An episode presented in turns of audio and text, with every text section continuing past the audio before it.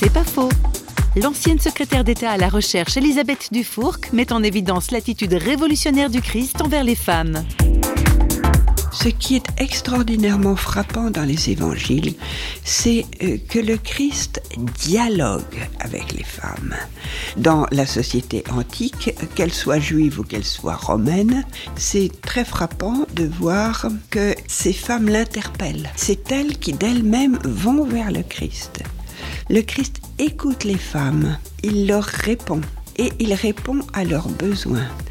On voit que lorsque le Christ guérit une femme, par exemple, il ne dit pas je te guéris, il dit va, ta foi t'a sauvé. C'est-à-dire que le Christ reconnaît dans les femmes la force de l'esprit.